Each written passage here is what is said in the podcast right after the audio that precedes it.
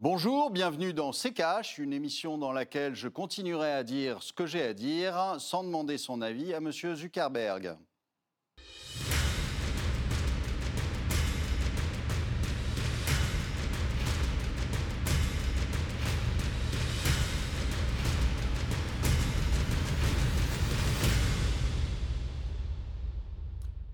Bonjour, aujourd'hui nous allons vous parler de la bourse. Bonjour Estelle.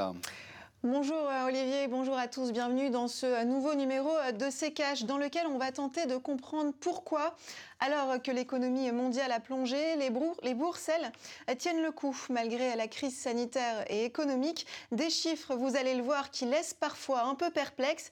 Alors la hausse de la bourse va-t-elle et peut-elle durer? Comment l'expliquer? Ce sont les questions qui vont nous intéresser et pour cela on retrouvera dans un instant Vincent Bois, analyste financier chez IG France. L'arrivée euh, du coronavirus l'année dernière a fait chuter de nombreuses bourses, notamment en mars dernier lors de son euh, explosion. Mais vous allez le voir, les bourses ont de nombreuses ressources. Comment ont-elles tenu euh, le coup? Retour sur 2020, sur cette année si particulière, même pour les marchés, avec le tiroir cash d'Antoine Vassas.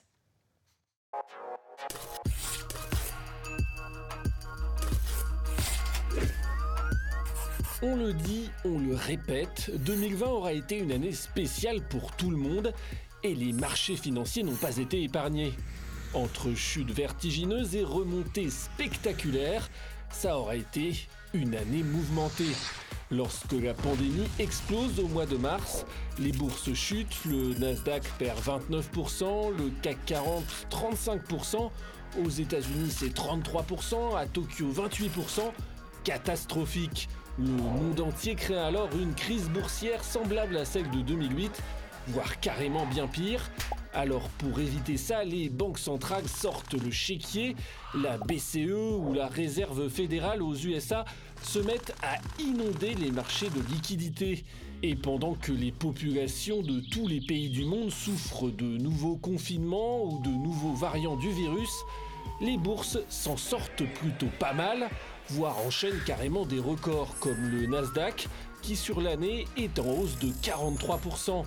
En Europe, on enregistre certes des pertes, mais minimes comme le CAC 40 qui a clôturé 2020 avec un déficit de 6% par rapport à 2019. Des résultats qui restaient alors totalement inespérés en mars. Et c'est justement sur ça qu'il faut s'appuyer pour tirer au moins deux enseignements de 2020.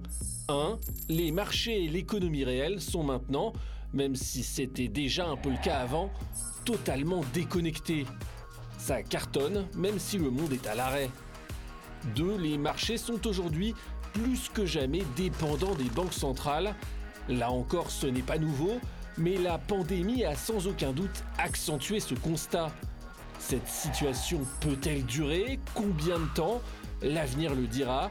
Comme 2020, 2021 a peut-être elle aussi son lot de surprises pour les marchés. Olivier, vous, quel enseignement vous tirez de cette année 2020 du côté des marchés financiers? L'enseignement principal, c'est que euh, les banques centrales, qui euh, normalement ne sont pas là pour soutenir les marchés, mais qui sont là pour euh, essayer de réguler l'inflation, c'est leur, c'est leur, c'est leur statut, si vous voulez, bien que ce soit un petit peu différent entre la BCE et la Fed. Euh, la Fed a aussi une idée de, croissance euh, de l'économie, mais euh, en fait, elle s'en fiche complètement, que ce soit la Fed ou la, BCE. Aujourd'hui, il faut tenir les marchés à tout prix. Et pour les tenir, eh bien, vous déversez des liquidités et vous avez des marchés qui ne montent que là-dessus. C'est-à-dire qu'ils ne sont pas montés sur les fondamentaux, puisqu'on sait que les fondamentaux sont euh, vont être euh, les pires qu'on ait jamais connus, euh, que vous avez un certain nombre d'entreprises qui ne font pas de chiffre d'affaires, qui ne font pas de résultats, mais qui valent des milliards en bourse. Pourquoi? Ben, Tout simplement parce que les banques centrales savent très bien que tout le système est basé en fait sur les marchés financiers, puisqu'il est basé sur la dette principalement, et que euh, euh, ces marchés financiers sont boostés, boostés à la dette, boostés à l'argent qui est imprimé par la Banque centrale, et, euh, et, on se fiche complètement de ce qui peut se passer. Vous pouvez avoir des entreprises, je vous dis, qui ne font ni chiffre d'affaires ni résultat et qui pourtant valent des milliards en bourse. Donc euh, euh, on voit bien que ça n'a pas de, lien entre, euh, entre la réalité et, la bourse. Et les banques centrales, en fait, ont annihilé le marché. C'est elles qui fixent les prix. C'est donc on est dans un régime de prix administré, c'est-à-dire ce ce qu'avaient réussi en son temps les soviétiques hein, qui avaient euh, annihilé le marché. Eh bien aujourd'hui, il n'y a plus de marché. Vous avez une banque centrale qui fixe les prix. On est dans un régime de prix administré. Ça, c'est gravissime parce qu'on sait que à un moment, ça a des conséquences.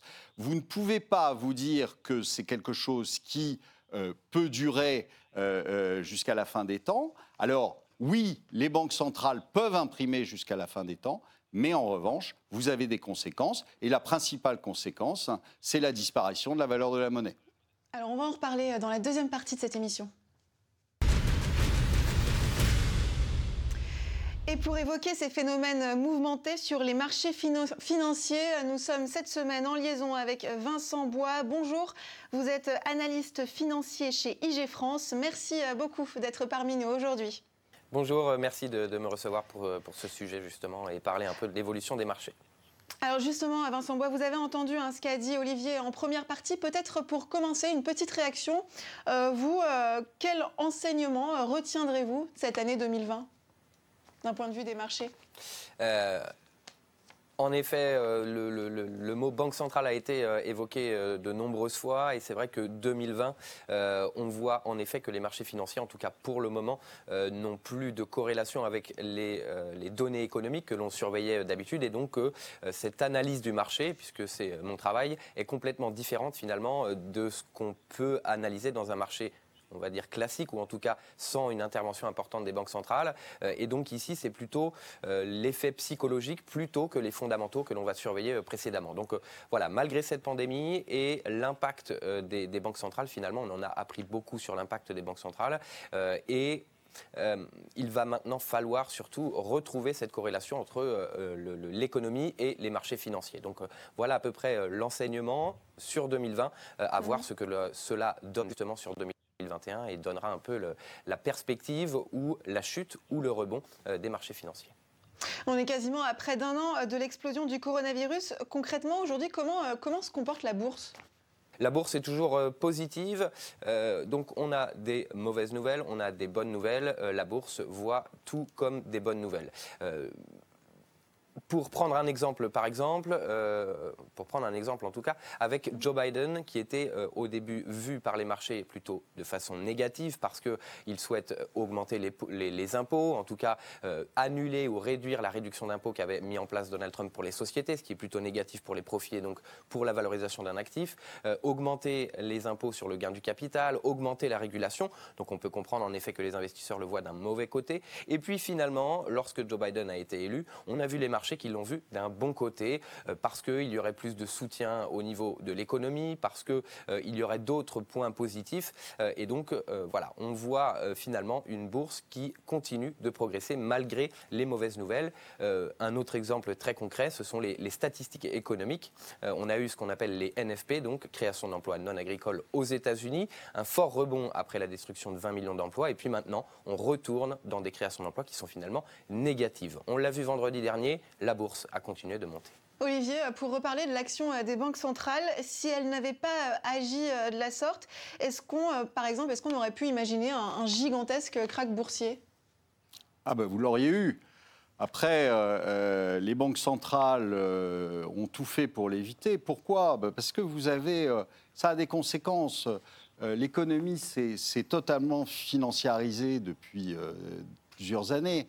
Euh, la retraite des Américains, euh, euh, c'est les marchés financiers. Donc si les marchés financiers s'écroulent, on ne paye plus la retraite aux, Américains. Tous les fonds de pension sont déjà, malgré tout, en négatif. donc sont, vont être obligés, dans les années qui vont venir, de, de réduire leurs prestations. donc vous pensez bien que si, en plus de ça, vous aviez eu un, vrai crack, une, bourse qui euh, descendait énormément. À ce moment-là, les fonds de pension qui souvent avaient pris du risque, parce qu'ils n'avaient plus de rendement obligataire. Donc, ils avaient pris du risque en mettant un portefeuille action euh, euh, beaucoup, plus, euh, beaucoup plus fort que dans les années passées. Et, donc, vous auriez eu des pertes importantes. Ça veut dire que vous ne payez plus les, retraites des Américains. Ça peut être un peu taquin pour la suite des événements. Donc, évidemment, les, banques centrales ont tout fait pour éviter ce, ce genre de choses. Maintenant, ça n'empêche que vous avez des fonds de pension qui sont en grave déficit. Euh, pourquoi? Parce qu'il y a eu euh, quand même l'année 2020 était aussi intéressante là-dessus, c'est qu'on s'est aperçu qu'il y avait cinq valeurs qui étaient montées euh, au final, et pas, tout le, pas toute la cote. Vous avez cinq valeurs qui ont tiré, qui étaient en gros les GAFAM, hein, à peu de choses près, et qui ont tiré tout le reste. Et euh, donc quand vous avez euh, une performance d'un indice, il faut savoir que cette performance d'indice se fait souvent de manière très concentrée. Donc si vous n'êtes pas sur ces quatre valeurs ou sur ces cinq valeurs, en fait, votre performance, elle n'est pas du tout celle de l'indice. Et donc, euh, et, ça, malheureusement, ça, oblige finalement les gérants et les, les grandes gestions à être très concentrés sur ces cinq valeurs. Alors, tant qu'elles montent, tout va bien, hein. mais le jour de la sortie, ça va être compliqué. Vous allez avoir un espèce d'effet d'entonnoir qui va faire que personne ne pourra sortir. Vous parliez du Nasdaq concrètement? Non, je parle du Nasdaq et je parle des autres grands indices. Quand je dis que euh, la performance du Nasdaq, qui est de plus de 30% euh, de hausse sur l'année 2020, euh, 2020 avait été concentrée sur cinq valeurs, c'est sur cinq valeurs, c'est sur euh, Facebook, Apple, euh, etc. Euh, mais le, ce phénomène-là, vous le retrouvez aussi dans le CAC 40, vous le retrouvez dans tous les grands indices de la planète. Donc, vous avez un phénomène de concentration qui fait que vous avez cinq valeurs qui font des gros parcours, et puis tout le reste qui reste très largement en arrière. Et donc, si vous n'êtes pas dedans, et donc vous avez des gestions qui aujourd'hui se D'abord, ce sont très industrialisés. Vous avez très peu, au final, de vrais gérants. Euh, vous avez des pouces-boutons maintenant, euh, la plupart, dans ces grandes gestions, et qui sont obligés d'être concentrés sur ces valeurs qui font les indices parce qu'ils ont un benchmark et ils ne peuvent pas sortir de ce benchmark-là. Donc vous avez finalement très peu de gérants qui ont une grosse latitude pour acheter les valeurs qu'ils veulent. Ça veut dire quoi? Ça veut dire que euh, c'est pour ça aussi qu'il euh, y a une telle différence entre la réalité économique et la bourse, c'est que ces cinq valeurs, ce n'est pas l'économie américaine, si vous voulez. Ça n'a rien à voir. Il y a des centaines de milliers de valeurs, qui, euh, de centaines de milliers de sociétés qui sont en train de crever. Et pendant ce temps-là, vous avez une Amazon, oui, qui se débrouille bien. Vous avez euh, une Facebook qui se débrouille bien parce que de toute façon, ils se fichent complètement du confinement, à tel point que maintenant, ils veulent diriger les États-Unis. Mais euh, ça, c'est une autre histoire. Vincent Bois, c'est un constat que vous partagez aussi? Euh, oui, en effet, hein, il y a une concentration dans ces, euh, valeurs, euh, donc les cinq qui ont été cités, et puis d'autres, il y a d'autres phénomènes qui amènent justement à cette, hausse importante tout de même. Je parlais de Joe Biden notamment, donc on a vu sur l'année 2020 la hausse de ces cinq valeurs, et d'autres de façon un peu moins importante. On le voit d'ailleurs, la concentration du, du S&P 500 ou du Nasdaq qui est réalisée à près de 50% par ces cinq valeurs ou sept valeurs sur un indice qui en comporte 100 ou 500. Donc il y a en effet cette concentration euh, sur, euh, sur ces valeurs et puis il y a euh, également d'autres valeurs qui ont rebondi par la suite avec Joe Biden parce que l'élection a amené les investisseurs à se tourner vers d'autres styles d'actions, ce qu'on appelle les actions value, qui ont euh, déjà un résultat qui est assez solide, qui donne des dividendes, euh, au-delà de la perspective d'avoir une hausse du, rendement. Euh, et donc ce phénomène est plutôt normalement visible après la crise, ou en tout cas lorsque tout va bien. et donc les, les valeurs technologiques que l'on a vues auraient dû se tasser un peu pour laisser place justement à cette hausse sur les valeurs euh, que, l'on appelle value. Et pour autant, les valeurs technologiques et notamment cette concentration a continué de progresser euh, quand on voyait les autres valeurs et ce qu'on appelle le Russell 2000, qui est donc les petites et moyennes capitalisations aux États-Unis, qui, qui ont également progressé. Donc je partage tout à fait cet avis sur le, premier, euh, la, première partie de l'année, les neuf premiers mois. Et puis mhm. par la suite, on a eu euh, le rattrapage des autres valeurs, mais ce qui n'a pas empêché aux, technologiques et à cette concentration de se poursuivre. Messieurs, on va marquer une courte pause et on revient dans un instant.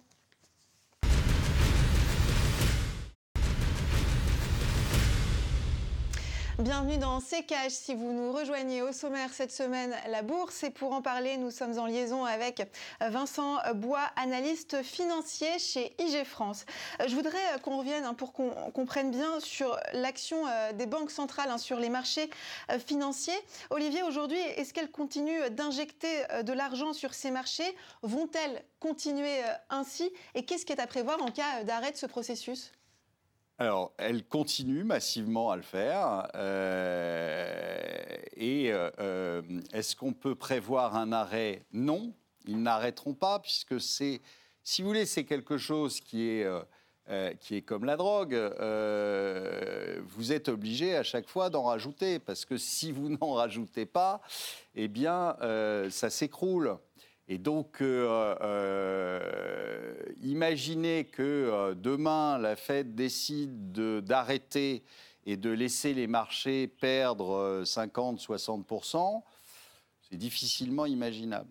Donc, vous n'aurez, ça n'est pas comme ça que ça arrivera, si vous voulez. Ça n'est pas une décision de la Banque centrale qui décidera du jour au lendemain de couper le robinet.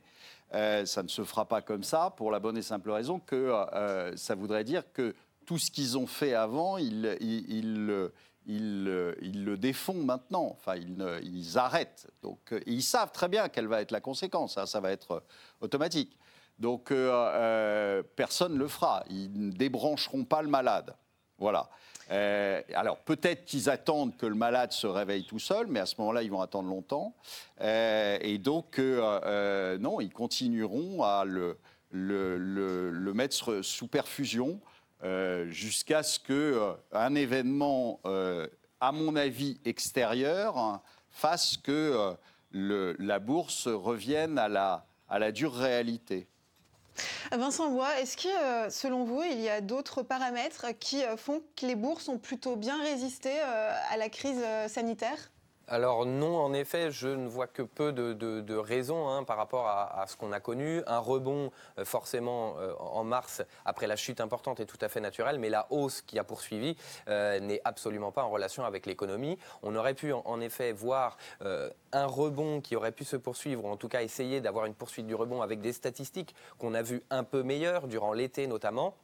Mais bien entendu, euh, ce rebond ne s'est pas poursuivi et la hausse n'était absolument pas liée à ces fondamentaux. Et donc, euh, au-delà de la psychologie des marchés, et donc de la Fed d'une part, mais également d'une nouvelle population finalement euh, de, traders qui, qui s'imaginent, notamment du fait de la Fed, que les marchés ne feront que progresser. Euh, en effet, voilà, et donc euh, ce qu'on appelle le FOMO, donc la peur de, rater la hausse, amène à une, explosion des achats, que ce soit des institutionnels euh, ou en effet des nouveaux, des nouveaux traders, si on, peut le dire.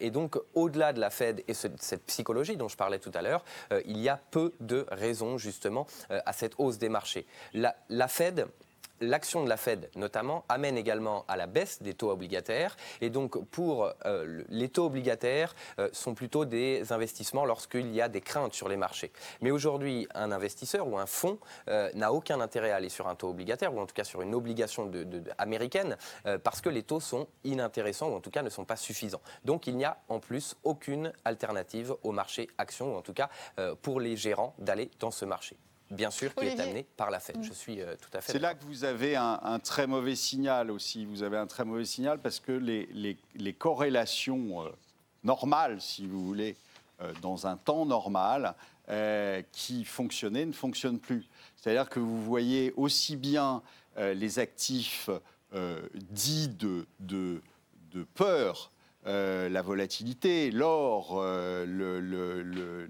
tous les métaux, euh, précieux euh, les obligations, euh, les actions qui montent en même temps. C'est-à-dire que vous êtes dans une situation, dans un espèce de paradigme qui est totalement anormal. euh, normalement, quand euh, euh, vous commencez à avoir peur, vous avez la volatilité qui monte. Et bien là, vous avez les actions et la volatilité qui montent en même temps. Donc il y a quelque chose qui ne va pas, si vous voulez. Vous, êtes, vous, êtes, vous sentez très bien que le, ça n'est plus un marché et que, c'est ce que je vous disais, ce sont les banques centrales qui, qui, font les prix. Et puis vous avez ce phénomène des nouveaux arrivants, des nouveaux traders qui arrivent euh, et qui ouvrent leur compte sur euh, Robinhood et qui euh, se prennent pour des traders. Et ça, c'est excessivement dangereux. Vous avez vu la dernière petite histoire rigolote qui était l'histoire de Signal. Elon Musk qui, qui dit qu'il utilise Signal et vous avez là de nouveaux qui ne vérifie pas, qui se jette sur le titre signal, mais ça n'était pas le signal euh, que euh, euh, M. Elon Musk utilisait.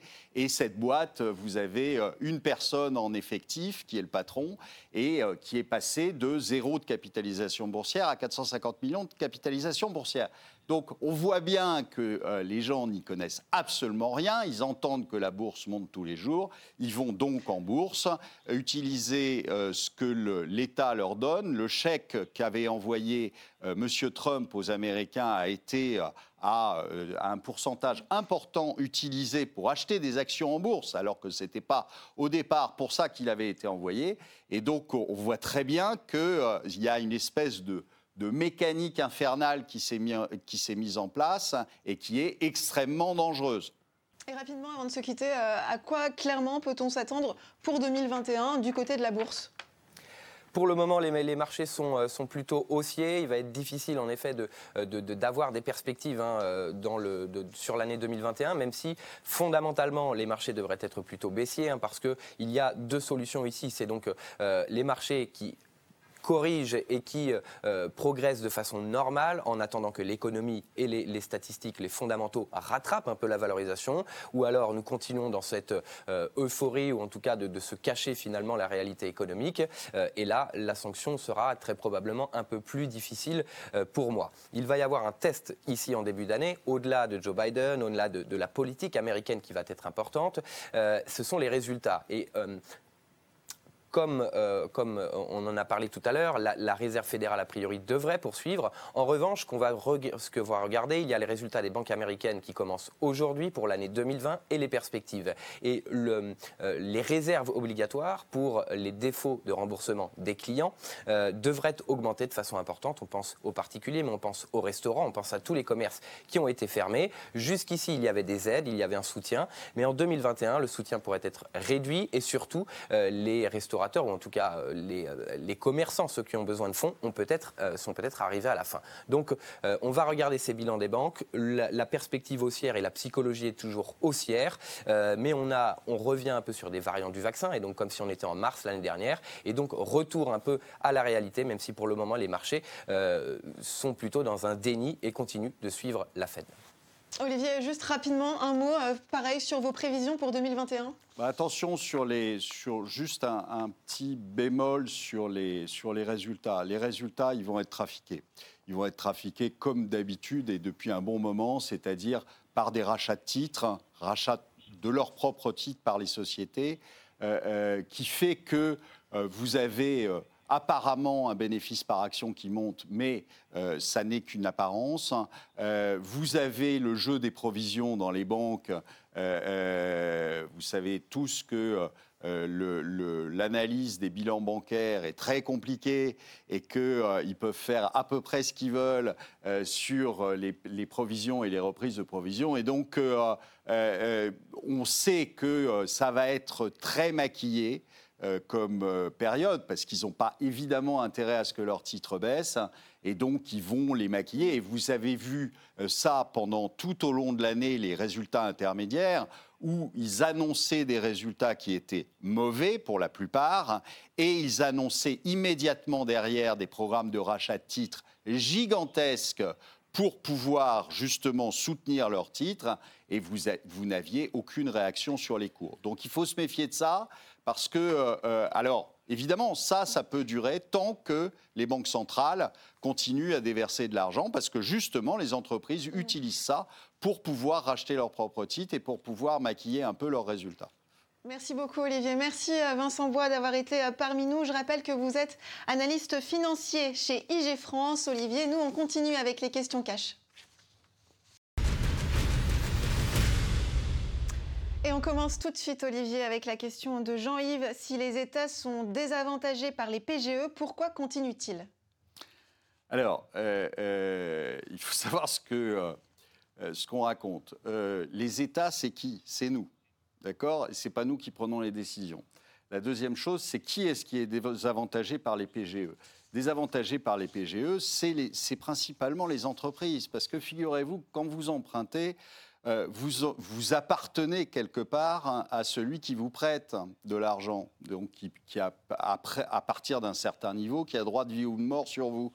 Donc euh, euh, c'est plutôt les entreprises qui malheureusement ont besoin d'argent aujourd'hui et parce que l'État les empêche de travailler, elles ont besoin d'argent, on leur prête de l'argent et en plus on leur a prêté bêtement de l'argent, c'est-à-dire que on n'a absolument pas fait le tri de, euh, euh, des entreprises avant de leur prêter de l'argent. Et on a, on a prêté de l'argent, on en avait parlé une fois euh, dans cette émission, on a prêté de l'argent à des entreprises auxquelles qu'on aurait dû laisser tomber dès le départ, parce que c'était déjà des entreprises zombies, c'était déjà des entreprises qui mmh. marchaient mal, qui avaient des, des difficultés parce qu'ils n'avaient pas un bon business model, parce que euh, leur, leur, entreprise était mal gérée, etc. Et on leur a donné de l'argent.